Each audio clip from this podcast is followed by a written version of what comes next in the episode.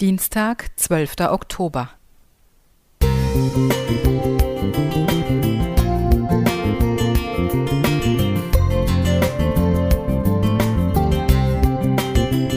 Ein kleiner Lichtblick für den Tag.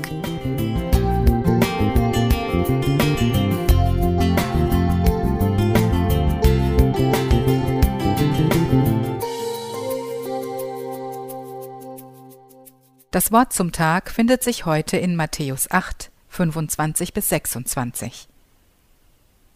Und sie traten zu ihm, weckten ihn auf und sprachen, Herr, hilf, wir verderben. Da sagt er zu ihnen, Ihr Kleingläubigen, warum seid ihr so furchtsam? Mitten in der Nacht werde ich wach. Ich möchte ein wenig frische Luft ins Schlafzimmer lassen, doch beim Öffnen des Fensters spüre ich einen gewaltigen Gegendruck. Dann höre ich ein starkes Rauschen. Ach, ein Sturm.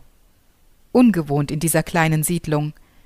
Der Wetterbericht hatte also doch recht. Heftig fegt es um die Häuser, da kann man es mit der Angst zu tun bekommen. Angst? Ich spüre sie nicht in diesem Moment. Doch obwohl ich eigentlich ganz ruhig und guter Dinge bin, kann ich nicht gleich wieder einschlafen. So nutze ich die Situation und schreibe diese Andacht. Und als ich dann auch noch starken Regen niederprasseln höre, fällt mir jene Geschichte der Jünger im Sturm ein. Sie erschraken sehr dort mitten auf dem See. Jesus selbst wird abrupt aus dem Schlaf gerissen. Die Jünger rütteln ihn wach und schreien Rette uns, Herr, wir gehen unter. Jesus entgegnet ihnen beruhigend Warum habt ihr solche Angst? Ihr habt zu wenig Vertrauen. Dann stand er auf und sprach ein Machtwort zu dem Wind und den Wellen. Da wurde es ganz still. Gute Nachricht, Bibel. Warum fürchte ich mich nicht? Nicht einmal, als mir noch rasch durch den Kopf geht, dass oben im Dachzimmer mein Mieter schläft, ein chinesischer Student, der soeben im Heimaturlaub dem dortigen Virus entronnen war.